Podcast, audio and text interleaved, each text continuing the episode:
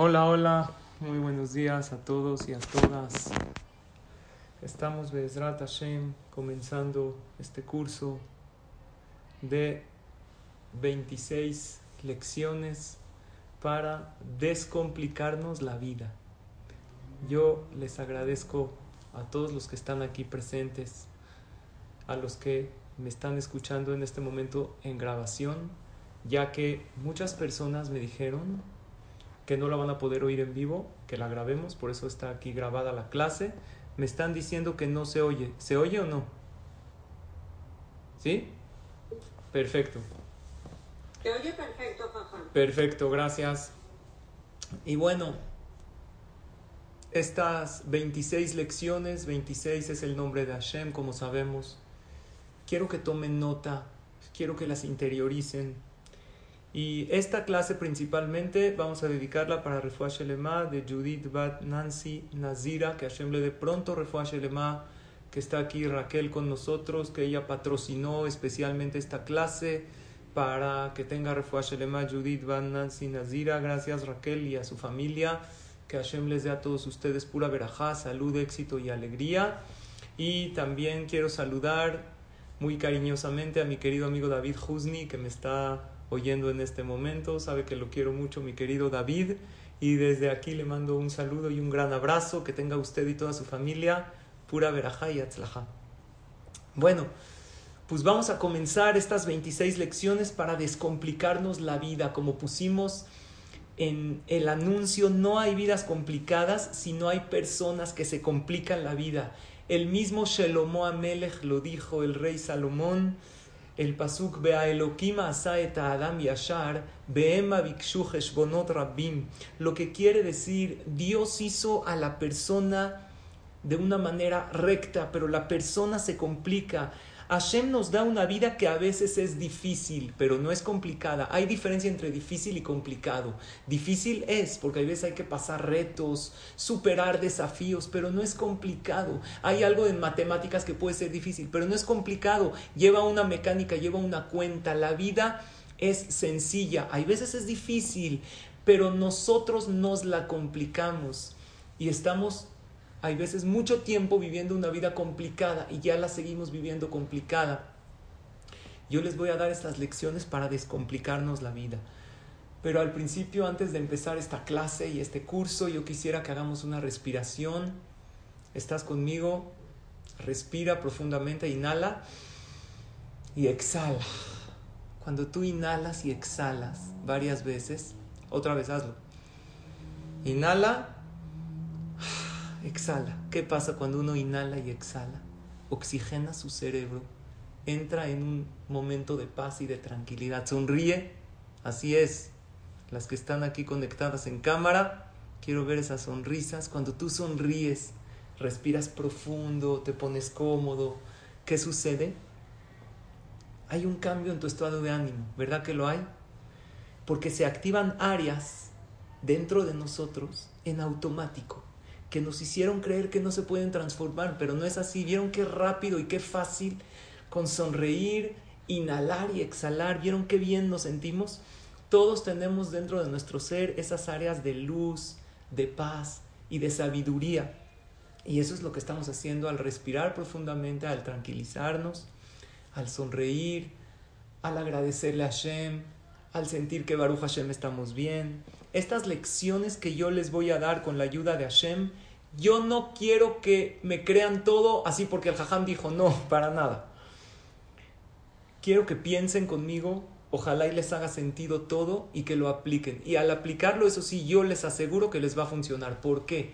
Porque estas 26 lecciones de vida no solamente las estudié, tanto en libros de psicología que iremos citando como en libros de Torah las aplico yo y en el momento que las aplico a mí se me hace la vida más ligera y menos complicada. Esto es lo que yo estoy compartiendo con la ayuda de Hashem con ustedes. Por lo tanto, les aconsejo, dejen celulares, pónganse cómodos, cómodas y de preferencia tomen nota, porque de verdad estas lecciones cambian la vida de la persona. Para mí, estas son lecciones que diferencian entre gente positiva y negativa, entre gente que vive en la vida fácil y gente que se complican por todo. ¿Ok? Please tomen nota, piénselas, cuestionenlas y estoy abierto para preguntas, ya sea personalmente y si da tiempo, al final de la clase. Como les dije, este curso consta de 26 lecciones y vamos a ir diciendo cada clase varias lecciones. Calculo que según el tiempo que tenemos hoy, alcanzaremos a estudiar las tres primeras lecciones que son maravillosas. Comienzo con la lección número uno, Beshem Hashem Naase Benatzliach. Leadam Ma'arjelev Umeadonai Ma'anel Es un pasú que dice Shelomo Amelech. La persona pone sus pensamientos en el corazón, ordena sus ideas, pero al final Hashem es el que nos pone las palabras. Pues bueno, con esto comenzamos. La lección número uno, yo le llamo el rompecabezas de tu vida. Y sí, te quiero hablar a ti. Te voy a hablar en segunda persona porque estas lecciones son para ti y Bezrat Hashem te van a encantar. El rompecabezas de tu vida. Todos hemos hecho un rompecabezas. Y cuando nosotros vemos un rompecabezas, cuando tú, perdón, ves un rompecabezas, parece que hay piezas que no tienen sentido. Piezas que dices, estas no tienen dibujo, no van en, el, en toda esta foto, en todo este cuadro, pero al final todo encaja. ¿Estás de acuerdo? ¿Cómo armas un rompecabezas? Primero, abres el rompecabezas y haces estrategias para que todas las piezas encajen. Ejemplo, has armado un rompecabezas, empiezas por las orillas o agrupas por colores. Pero cuando yo veo que hay piezas que no están encajando bien, no me frustro. ¿Por qué no me frustro? Porque sé que el rompecabezas está completo y no hay nada ni de más ni de menos. Escucha bien, igual es tu vida. Tu vida está completa. Hay piezas que no te encantan hay piezas que no te gustan, que no les ves sentido. Episodios en tu vida que dices, esto no debería de estar acá. Sin embargo, si el fabricante del rompecabezas es bueno, seguro te está dando un rompecabezas completo. ¿Cómo armo este rompecabezas de mi vida? La primera lección es la siguiente. Imagina que tu vida es un rompecabezas agarra la pieza que te encuentras ahora, abre la caja y esta pieza, si en este momento, si por ahora no me encaja, la voy a dejar de lado. No voy a negar la realidad, porque hay gente que se pelea con la realidad, pero el que se pelea con la realidad es una pelea que siempre la pierdes, porque la realidad no va a cambiar. Entonces, este es el rompecabezas de mi vida y yo voy a agarrar estas piezas y voy a tratar de que vayan encajando. ¿Recuerdas cómo aprendiste a armar un rompecabezas? Seguramente era cuando eras niño o cuando eras niña y empezaste con un rompecabezas sencillo, a lo mejor de 10 piezas. ¿Recuerdas cuando te iba gustando e ibas avanzando de 10 a lo mejor a unas 20 o 30 piezas? ¿Llegaste alguna vez a armar un rompecabezas de 100 o más piezas? Igualito es este proceso. Empieza a armar el rompecabezas de tu vida con situaciones fáciles. Cuando yo hablo del rompecabezas de tu vida, no quiero que ahorita empieces con esta técnica, con situaciones que te engancharon a emociones muy profundas. No, no, no. Va a ser muy difícil. Vamos a empezar con situaciones fáciles. O más fácil, vamos a empezar con situaciones del pasado. Un evento del pasado donde tus emociones ya no están comprometidas. Y así le vas a mostrar a tu cerebro una ruta diferente de pensar. Yo quiero que hoy, junto conmigo, te hagas tú una autoterapia. Piensa en este ejercicio. Piensa en un evento pasado de años, meses o días que contactaste con emociones negativas. Enojo, frustración, dolor, desilusión, etc. ¿Ya lo tienes? Puede ser un desamor, puede ser una pérdida de dinero, Puede ser, Barminan, una pérdida de un ser querido, pero todos hemos vivido momentos en nuestra vida que contactamos con emociones negativas, lo que le llamamos negativas. Ya tienes ese evento, mejor que sea un evento del pasado, porque si es un evento que estás viviendo ahora, vas a otra vez a enganchar con esas emociones y lo que yo quiero es ayudarte, con la ayuda de Hashem obviamente, a que aprendas a poner todas las piezas en tu rompecabezas. Ya identificaste ese momento del pasado, ahora respira, tranquilo, tranquila, y observa qué sientes, qué piensas de esa situación del pasado, de ese desamor que viviste, de Barminan una enfermedad, Barminan una pérdida muy grande. ¿Qué piensas? No, pues siento frustración, siento dolor, me siento traicionada, siento que abusaron de mí. Ok, ¿ya tienes todos estos sentimientos? Ahora, pregúntate la siguiente pregunta. Y aquí viene el ejercicio. ¿Qué aprendí de esto? Estas situaciones difíciles, estas situaciones, estos sentimientos negativos, ¿qué me aportaron en la vida? Porque algo te enseñaron. Aprendiste más experiencia. Te enseñaron a lo mejor cómo hay o no hay que comportarse Incluso la pérdida de un ser querido pudo haberte enseñado a valorar a los que sí tenemos en la vida, a tratar que los que están a nuestro alrededor nos valoren. ¿Por qué? Porque si esta pieza estaba en mi caja, la acepto. ¿Por qué la acepto? Porque es parte de mi vida. Y en lugar de pensar, es que esto no debería de haber pasado, si pasó es porque debería de haber pasado. Y porque era una pieza en el rompecabezas de tu vida. Y sé que cuando piensas en un evento pasado, no sé si hay alguien que tenga el micrófono prendido y alguien pidió por ahí que, que lo silencie, se lo agradezco. Incluso una relación tóxica que tuviste tenía que haber pasado.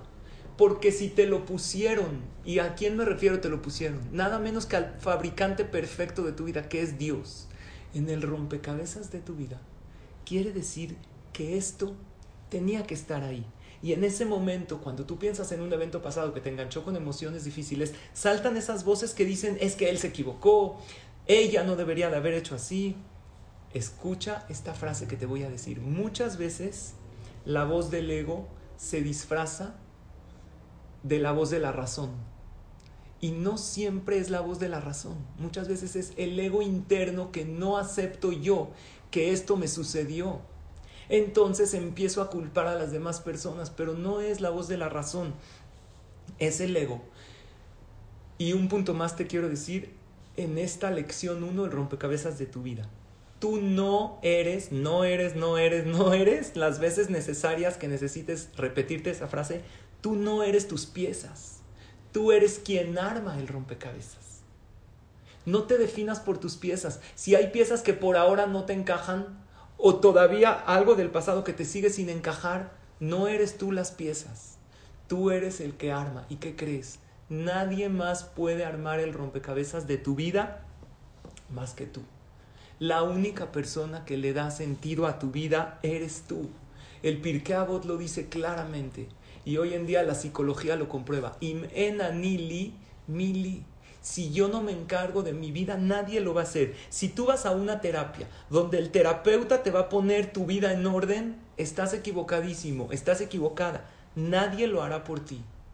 La única persona que va a poner en orden tus emociones y tu vida eres tú. Les voy a decir algo, incluso Hashem no lo hace. Lo podría hacer, pero no lo hace. Dios espera que tú hagas tu esfuerzo en tus emociones y en tu vida para ponerla en orden y ahí es donde Dios interviene.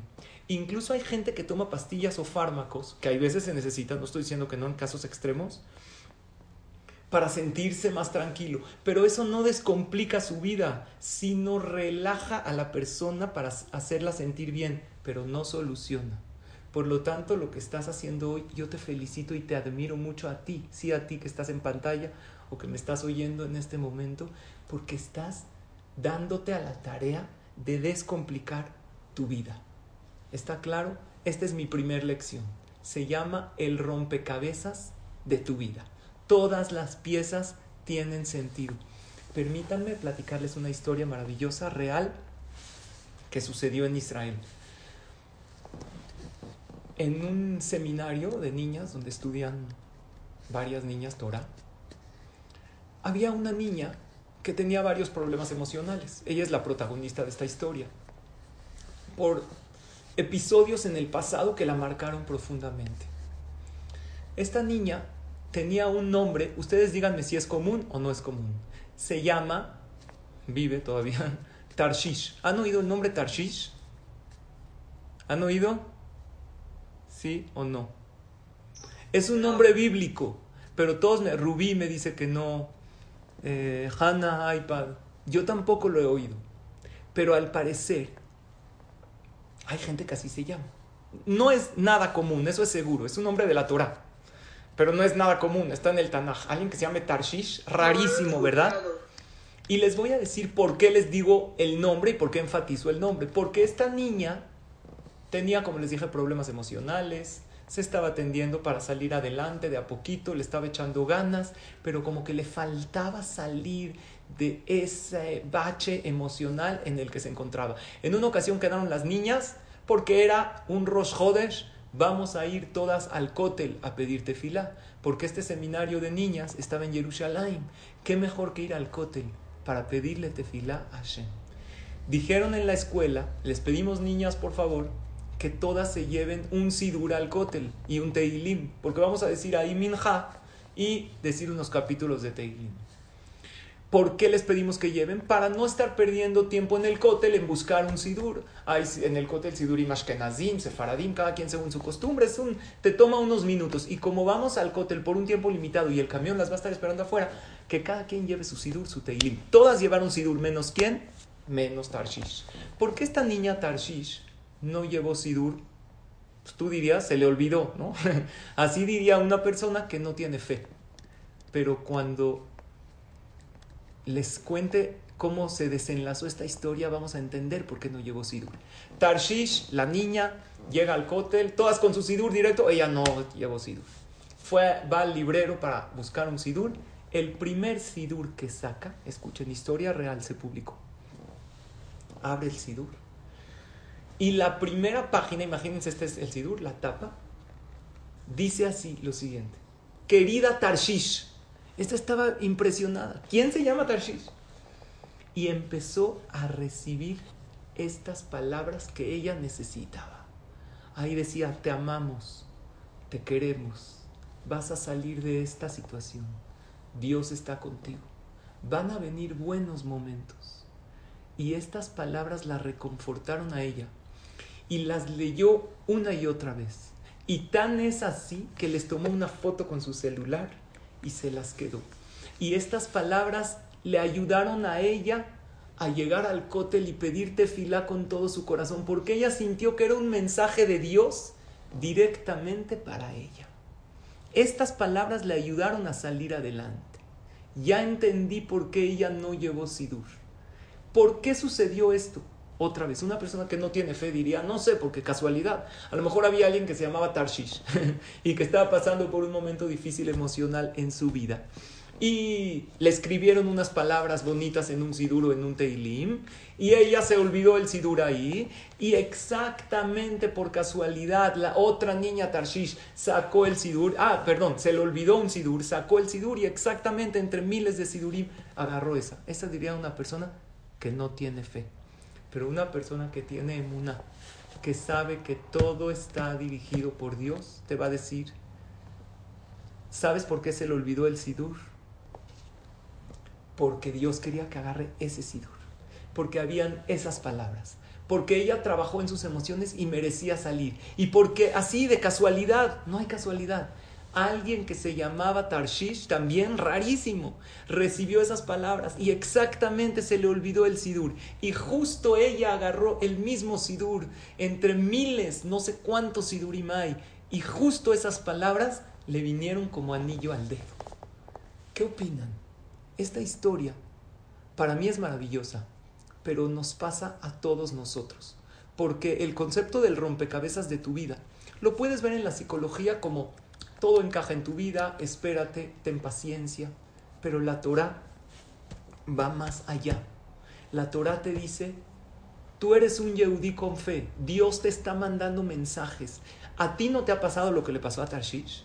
¿Nunca te ha pasado que llegas a una clase y dices, wow, estas palabras son exactamente las palabras que yo necesitaba escuchar hoy? ¿A ti te ha pasado o no? Digan sí o no. A mí me ha pasado muchísimo cuando estudio, cuando leo. Gracias. ¿Quién dijo que sí? Gracias por su comentario. A mí me ha pasado muchísimo. Jajam, quiero decirle que desde hace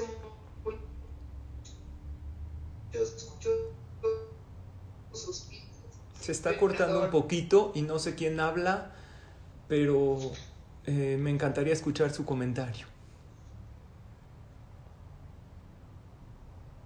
A mí personalmente, queridos amigos y amigas, me ha pasado que exactamente lo que necesito escuchar, escucho, lo que necesito leer, leo, y ¿qué crees? Todo es así. La persona que te saca de quicio es una pieza de tu rompecabezas que encaja en tu vida. Así es que acéptala. Esa es la lección número uno para descomplicar tu vida. ¿Les gustó la uno? ¿Sí o no? No importa, pero paso a la dos. Gracias. Lección número 2. Analicen esta lección 1 que les dije. Paso a la lección número 2. La lección número 2 se llama crear conciencia. En la psicología nos enseñan que la psique humana, o sea, la psicología humana, es como un iceberg de la conciencia. Porque solo vemos el piquito del iceberg, pero no vemos todo lo de abajo. El pico que ves se llama conciencia. Y lo que no ves es el inconsciente. ¿Qué es más poderoso? ¿Qué es más, el consciente o el inconsciente? El doctor Bruce Lipton dice que la mente inconsciente, aunque usted no lo crea, escucha este dato, es millones de veces más grande que la mente consciente. O sea, cuando choca el inconsciente con el consciente, ¿quién gana? A fuerza el inconsciente y a veces ni lo vemos.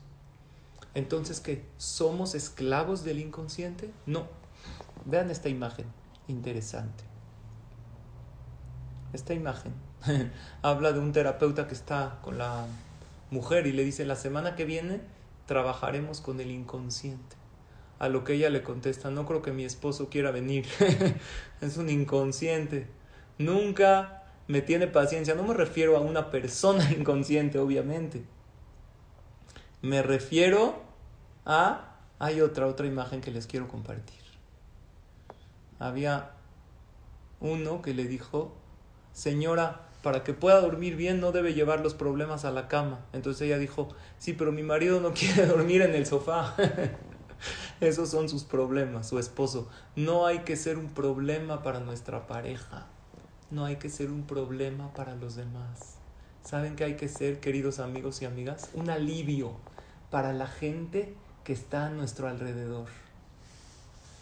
Entonces, vamos a la lección 2, que es crear conciencia. Si el inconsciente es más fuerte que el consciente, ¿cuál es la solución? Si tú empiezas a hacer acciones conscientemente, creas y formas tu inconsciente. Hay un libro que se llama El algoritmo de la felicidad. Este libro,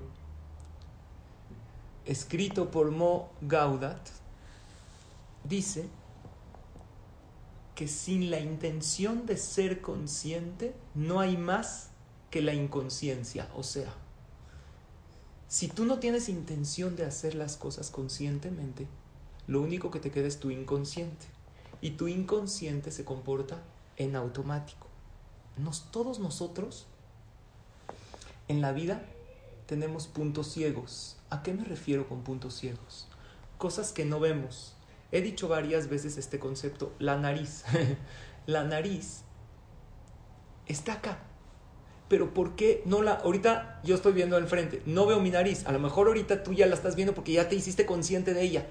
Pero todo el tiempo no la ves. ¿Por qué tu cerebro borra tu nariz? Porque el cerebro vio que este bulto que tenemos entre los ojos, aunque ocupa mucho nuestro campo visual, el cerebro no lo ve, porque es un punto ciego, porque no le causa ninguna amenaza. ¿Saben cuántas cosas tú borras de tu mente porque no te amenaza? Muchísimas cosas. Y esto incluye todo lo que te hace bien en la vida, lo borras. Y eso está mal, porque ya no lo ves. Entonces no te das cuenta cuántas bendiciones tienes en la vida y dejamos de valorarlas y dejamos de ver que tenemos una vida llena de bendiciones. La Torah lo dice claramente que la persona tiene que practicar la gratitud. Ayer dimos una clase que la que no la oyó, el que no la oyó se la recomiendo mucho, se llama el arte de atraer las cosas buenas. La Torah habla muchísimo de practicar la gratitud y ese es mi segundo punto de crear conciencia. Lleva un mini diario de gratitud. Casa esos tesoros maravillosos de tu vida. Conviértete yo le llamo en cazador de tesoros. Mi consejo para comenzar a descomplicar tu vida es agarra una nota en tu teléfono, en tus blog de notas, que todos tenemos. En, gracias por poner Galaxy J5, hermosa la clase de ayer. Y sí les pediría que la oigan porque está muy relacionada con esto, pero hoy estoy profundizando más en la parte psicológica. Lo que pasa es que tu mente borra todo lo que no le amenaza, pero también borra todo lo que es una bendición. Y por eso es que damos por hecho todas las bendiciones que tenemos. Entonces el ejercicio es agarrar una nota en tu teléfono y escribir todas las bendiciones de tu vida. Comienza por escribir tres diarias. Yo comencé a hacerlo creo que un Elul hace unos cinco años. Y después la fui haciendo, la fui haciendo y me encuentro con cosas increíbles. Empiezo a valorar el sabor del café. De repente la leo, ¿no? El viaje bonito que nos fue con los niños, que los niños están bien. Le dije a mi esposa, a Sharon, ella también empezó a hacerla y empezamos a compartir. Y nos dábamos cuenta lo bendecidos que somos. Escuché un reportaje de una señora en Israel que por un atentado terrorista recibió un balazo, Barminan Loalen, y se le paralizó uno de sus brazos. Después de muchos tratamientos, operaciones y terapias, regresó otra vez a mover su brazo. Y cuando la entrevistaron en la televisión de Israel, dijo, se me salen las lágrimas de alegría al poder lavarme la cara todas las mañanas con mis dos manos, porque antes la hacía con una sola mano. Una pregunta, hoy tú te lavaste la cara en la mañana con tus dos manos, yo sí, espero que tú también. ¿Por qué no lloramos de felicidad y de alegría? Porque lo borramos, porque no nos damos cuenta lo importante y lo increíble que eso es.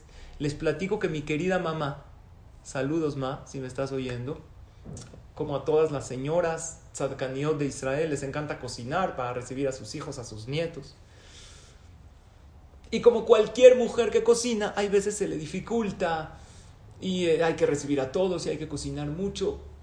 Y en una ocasión, me parece que fue antes de las fiestas de Rosh Hashanah, Kippur Sukkot, se resbaló en su cocina y se fracturó el brazo, el hombro, y nada más tenía una mano activa, porque la otra estaba enyesada, la operaron, Baruch Hashem ahorita está perfecta que tenga refuerzo y larga vida y también todos ustedes. Y después ella me platicó que cuando ya Baruch Hashem se recuperó y podía usar sus dos manos, empezó a valorar lo que era años de estar trabajando en la cocina con tus dos manos activas. Y le agradecía a Hashem y decía, qué bueno que puedo cocinar para mis hijos, que puedo recibir a mis nietos. Pero ¿por qué antes no lo valoraba? Porque lo borró. Porque el cerebro borra lo que no le causa una amenaza. Y entre ello, como dije, las cosas que son bendiciones.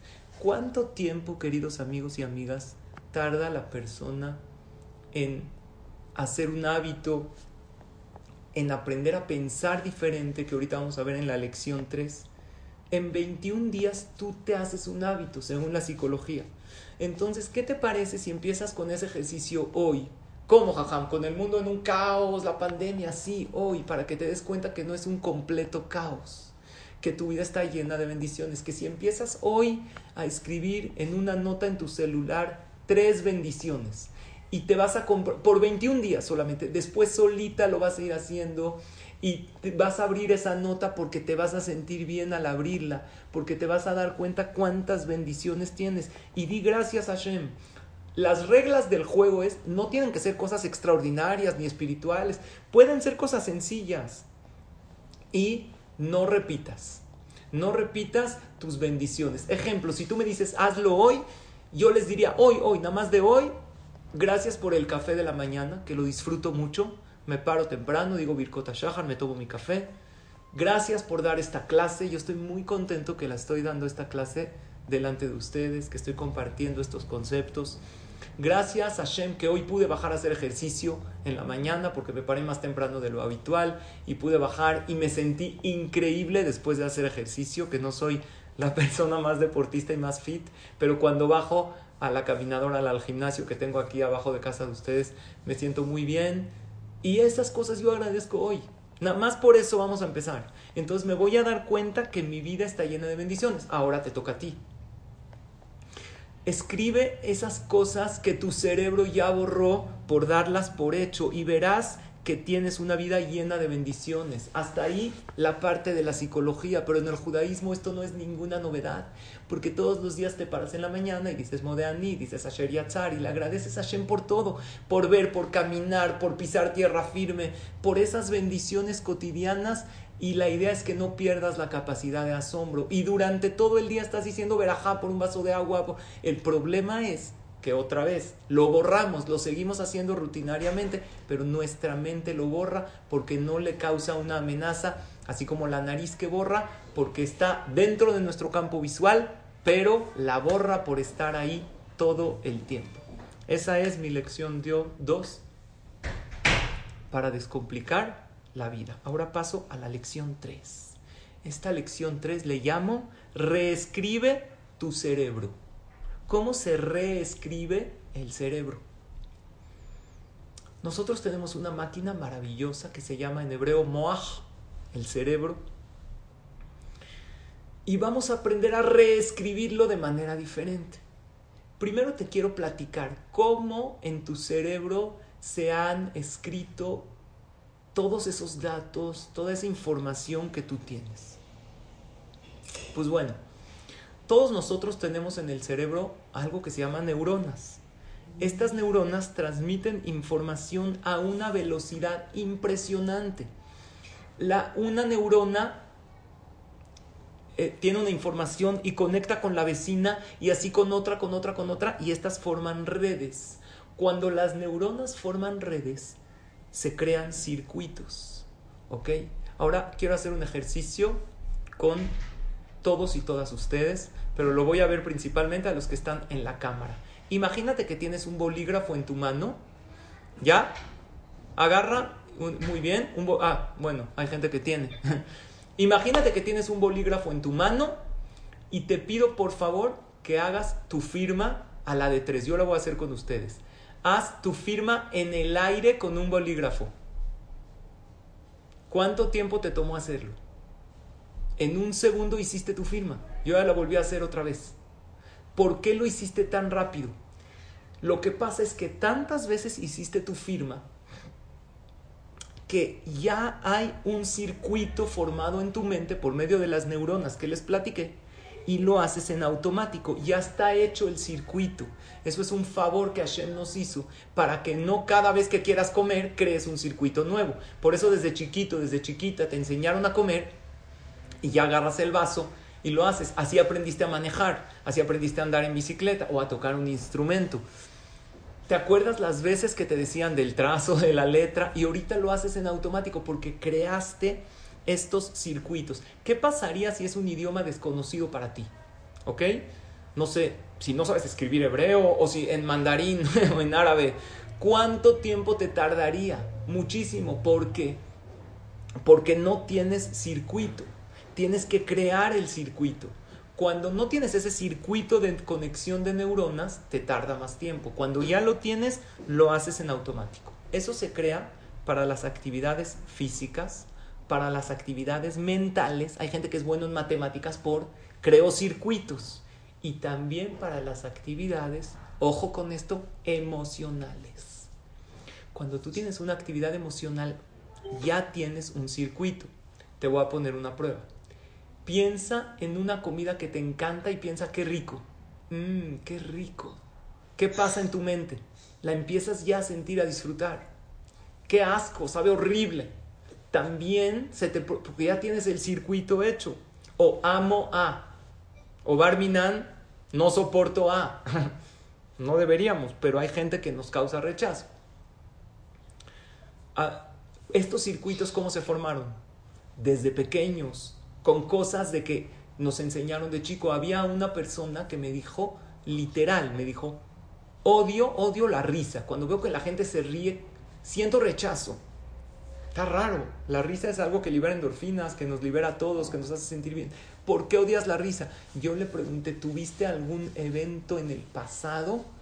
Y esta persona me dijo, sí, cuando yo era chiquito, era una mujer, cuando era chiquita, mi abuela, yo me reía mucho por todo y mi abuela me decía, no te rías, la risa es de tontos.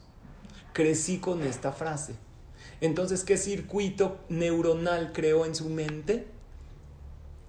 Un rechazo. Pregunta, ¿te pone de mal humor el tráfico incluso si no has salido de tu casa? Circuito. Nada más ves que hay tráfico, no estás en el tráfico, pero ya te pones de mal humor. Te pone muy mal el tema de una relación tóxica, el desamor, a lo mejor tú lo viviste. La buena noticia es que se pueden reescribir los circuitos en la mente. Lo que yo quiero es que tú reescribas nuevas rutas. Entonces, en la psicología hay algunos trucos. Por ejemplo, para reescribir tu mente lávate los dientes con la mano no dominante, ¿ok? O bañate cantando a todo pulmón. Haz algo diferente, vístete con otros colores. Pero yo digo que hay que hacer ejercicios de reescribir la mente de manera diferente que nos aporte algo. Ejemplo, saluda a alguien, a un desconocido, efusivamente. Abraza cinco segundos más a tus seres queridos. ¿Qué estás reescribiendo en tu mente que el abrazo dura más. No sé cómo es tu rutina, pero si te paras y sintonizas directo las noticias en la mañana, no lo hagas durante 21 días. Así reescribes tu mente. Sonríete en el espejo y guiñate un ojo, con conciencia. Entonces esas cosas hacen que tú reescribas tu mente. ¿Y qué va a pasar con la vieja ruta? Pues la vieja ruta que tenía es como un músculo que se debilita. Ese músculo se debilita y, y al debilitar un músculo pasa lo mismo que pasa con cualquier músculo que se atrofia. Si tú dejas de, de, usarlo, Barminan uno se enyesó la mano, pues ya le es difícil moverla. Y eso vamos a lograr reescribir nuestra mente. Esto se llama plasticidad cerebral autodirigida. El cerebro tiene una cierta plasticidad y la puedes dirigir como tú quieras. Esto es la tercera lección para descomplicar nuestra vida. Pues no sé si seguir con otra, pero eh, eh, una cita que sí les quiero decir es que el doctor Martín Seligman, que imparte psicología positiva, él dice que podemos reentrenar a nuestro cerebro a pensar diferente, a notar lo que nos hace bien y a lo que suma en nuestra vida. Porque si se dan cuenta, la lección 3, que es reescribir tu cerebro, está relacionada con la 2. Me parece que en una ocasión al principio de las clases de la pandemia les compartí esta imagen, que a lo mejor no los valoramos. Dice lujos en pandemia, familia sana y completa, tener salud, tener trabajo, tener comida diario, saber que tienes amigos reales y sinceros poder ayudar a alguien y seguir despertando cada día con un propósito. Y estas cosas son lujos en una pandemia. ¿Cuántas de estas tienes tú? A lo mejor tienes todas. A lo mejor tienes tres o cuatro de todas estas. A lo mejor tienes una, pero es un lujo. Entonces, enseñas a tu mente a reescribirse. Y entonces, Vamos con estas tres tareas, porque creo que si empiezo la cuarta tarea, la cuarta lección, no me va a dar tiempo. Y les quiero contar un maase muy interesante, porque siempre me gusta incluir un maase en la plática, porque una historia real nos relaja, nos gusta escuchar, nos tranquiliza y nos deja lección. Entonces, yo diría que tenemos, si quieren llevar a cabo estas primeras tres lecciones para descomplicar tu vida, Tarea número uno, el rompecabezas de tu vida. Todo encaja. Todas las piezas, aun aquellas que no tienen sentido, ahí están. Y si están, la vida no es tan complicada. un rompecabezas que está completo y sé que no hay nada de más y de menos, solamente tengo que armarlo, no es una tarea tan compleja. Difícil sí, pero no complicado. Difícil es diferente que complicado. Hay un sistema. Agarra, como dije, empieza con rompecabezas pequeños y fáciles. Número dos, crea conciencia, valora lo que sí está bien en tu vida. Intenta que tu cerebro no borre aquellas cosas. Y número tres, aprende a pensar diferente. Aprovecha esa neuroplasticidad que tiene el cerebro. Nos acostumbraron que el mundo depende de los demás. Y así piensan la mayoría de los habitantes del planeta.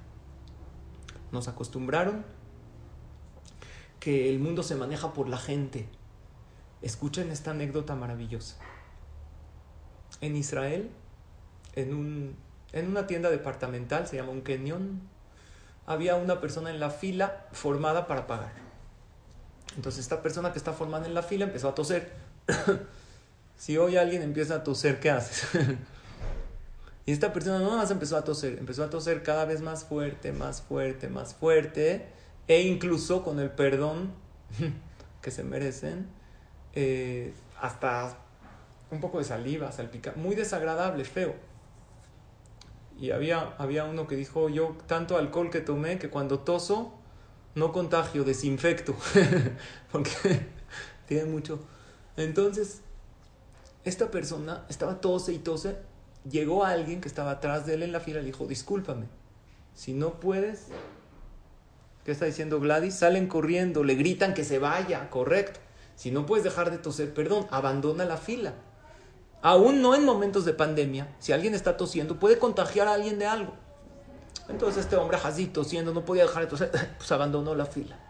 El que estaba atrás, que le pide que abandone la fila, llega a la caja y de repente suena, se prende un foco, suena una sirena. Usted es el cliente número un millón de esta tienda y se acaba de ganar 10 mil shekel vales para comprar. Imagínate que era como una tienda como Liverpool o Palacio de Hierro que hay aquí, una tienda departamental muy buena. Y llegaron los fotógrafos para entrevistarlo. En ese momento, ¿quién está viendo todo esto? El que estaba tosiendo. Dejó de toser. Cuando vio esto, se acercó y le dijo, espérate papá, tú me sacaste de la fila. Si tú no me hubieras sacado de la fila, estos 10 mil shekel, que equivalen más o menos a 70 mil pesos mexicanos, una prox, ¿es una lana o no? Claro que lo es. Hubieran sido para mí. Por lo tanto, no te pertenecen, me pertenecen porque tú me sacaste de la fila. El otro le dice, espérate, tú te saliste de la fila porque estabas tosiendo. Por lo tanto, me tocó a mí. ¿Quién es, ¿A quién le pertenece este dinero? ¿Al que estaba tosiendo y se salió y abandonó la fila? ¿O al otro, al cliente que estaba formado y llegó a la caja en ese momento. ¿Qué opinan ustedes? Puedo ver en el chat que me den su opinión, porque esta, esta pregunta llegó a los jajamim de Israel. Selina Birch dice mitad y mitad. Eh, gracias Raquel Yabra por tu bonita tu bonito comentario. Hay gente que dice el que se quedó, otro dice el que estaba antes. Sara Tawil dice el de la tos. Daniela Hamui, saludos Daniela, qué gusto que te metiste. Cada quien está opinando y la verdad las dos opiniones pueden ser correctas. No puedo leer todas, pero fueron, esta alajá llegó con, le preguntó a su jajam, pues al final se los quedó el otro, pero el que estaba tosiendo le dijo, no, me das tus datos, era una persona que cumplía Torah y Mitzvot, vamos a hacer lo que diga la alajá. Le preguntaron a su jajam, el jajam no sabía. ¿A quién le fueron a preguntar? Al jajam más grande de Israel. ¿Quién es?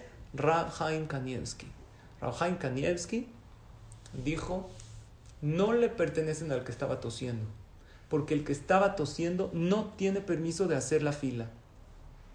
Incluso se llama mazik. ¿Saben qué es mazik? Alguien que daña a los demás. Está, puede Barminan contagiar a alguien. No tiene derecho de estar parado en la fila por lo tanto le pertenecen a la persona que se los dieron. Así dijo Rabhaim Kanievski. Le preguntaron a otro jajam muy grande que se llamaba Rad Nisim Karelitz, ya falleció. Este jajam era un dayan muy grande. Yo me tocó cuando fui a Israel a titularme, eh, a hacer examen para el título de jajam. nos llevó el Kolel Maor Abraham con Rabnisim Karelitz, nos hizo examen. Un gran, gran, gran jajam. Los que conocen en Israel, en Beneberak, seguro han oído de él, era uno de los grandes jajamim. Dijo Rabnisim Karelitz lo siguiente. Y esto es el punto que yo siempre digo, donde la psicología no llega. Que la psicología es muy buena, nos enseña muchas cosas. Pero hay un punto donde no llega. ¿Saben qué dijo Rabnisim Karelitz? Dijo, mira, lo que es tuyo es tuyo. Si este hombre sería para él estos 10 mil shekel, Hashem hubiera hecho que no tosa. No puede ser que algo sea tuyo y alguien te lo quite. Lo, claro que tienes que luchar por lo tuyo y que si alguien te roba o te debe dinero tienes que ir a cobrarle. Pero aquí se ve la mano de Hashem evidente. Este hombre se levantó con tos. No puede estar en la fila por alajá porque está dañando a los demás. Así como hay una alajá que uno no puede fumar delante de los demás porque les causa daño un fumador pasivo. Le causa daño oler el humo del tabaco. Tampoco uno, no debería fumar porque se está haciendo daño a sí mismo. Pero a sí mismo, pues es él. Hacerle daño a los demás es prohibido. No podemos hacer daño a los demás, ni emocional, ni físico, Barbina. Tenemos que cuidar a las personas que tenemos a nuestro alrededor. Entonces dijo Rabnisim Karelitz, igual que Rabhaim Kanievski, pero diferente. Y él contó un maase. En una ocasión, el Jafetz Haim contó este maase. Había un Talmid Jajam, un Jajam muy grande, que se hospedó en un hotel, en un hospedaje. Llegó una persona a vender unos boletos de una rifa. Era una cantidad de dinero y compró el Jajam y también compró el dueño del hospedaje, el hotelero. Cada quien tenía su boleto. En la noche, el Talmid Jajam se acostó y ¿dónde puso su boleto? En su saco. Este hotelero, que no era una buena persona, o sea, le ganó el Yetzerara, Barmina, no vamos a etiquetar a nadie. Él estando pensando, dijo, seguro Dios a quién va a favorecer. Como es un Jajam grande, seguro Hashem le va a mandar Parnasá a él. ¿Qué hizo? Cambió los boletos. A la mitad de la noche él tenía la llave del cuarto porque era el dueño del hospedaje. Quitó el boleto del Jajam de su saco y puso el de él y así los intercambió. Dijo, seguramente quién va a ser el boleto ganador, el del jajam, entonces me lo quedo yo y así voy a ganar yo. Al otro día, ¿quién fue el boleto ganador? El del jajam, pero ¿el de quién era? Era el del hotelero, el que se lo cambió. Entonces llega el hotelero y le dice al Tanijam, te voy a decir la verdad, yo te lo cambié en la noche. Por lo tanto, el boleto que ganó era mi boleto y yo gané el premio. El jajam le dijo, espérate, yo lo tenía en mi bolsa, yo gané. Fueron con el Jafet Haim. ¿Qué dijo el Jafet Haim? Dijo, ¿acaso los boletos ganan, las personas ganan. El que le pertenece gana. Si tú no lo hubieras cambiado a la mitad de la noche el boleto de una bolsa a otra, ¿quién hubiera ganado? De todos modos hubiera ganado el Talmid Jajam. Porque en la rifa no son los boletos los que ganan, son las personas las que ganan. Lo mismo dijo Ravnissim Karelitz. Estos 10 mil shekel eran de la persona que estaba en la fila, no del que estaba tosiendo, porque si serían del que estaba tosiendo, Dios hubiera hecho que no tosa ese día y que se los gane. Por lo tanto, si lo sacaron de la fila y tenía tos y se debería de salir de la fila, fue Hashem que lo sacó de la fila. Porque lo que es tuyo nadie te lo va a quitar jamás. Y así se fijaron la alajá que la persona que estaba en la fila, no el que estaba tosiendo, el otro, él se lo quedó. Y de aquí la lección que tiene que ver con el punto número uno, que es, eh, tienes un rompecabezas en tu vida y todas las piezas son exactas y perfectas. Y también tienen que ver con el punto número dos, para que sepas cuántas bendiciones Dios te ha dado. Y si tú las tienes, tienes una vida llena de bendiciones. Sé consciente de ellas. No borres la nariz. No des por hecho todas esas cosas que tienes. Hay muchísimas personas que no tienen esas bendiciones. Y lección número tres, aprende a reescribir tu cerebro.